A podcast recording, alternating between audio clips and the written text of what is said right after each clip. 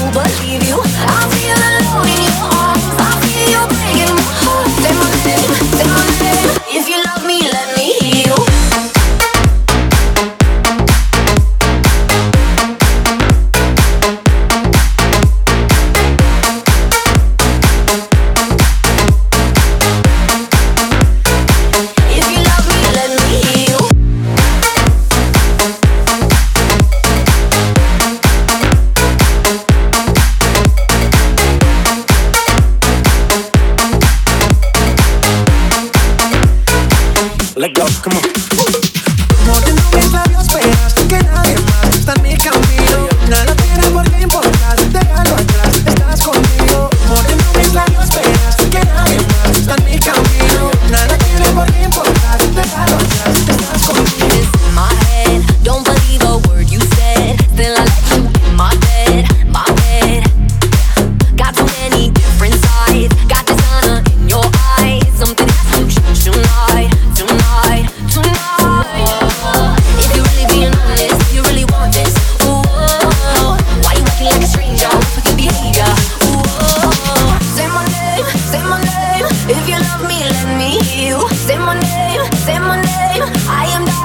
believe you.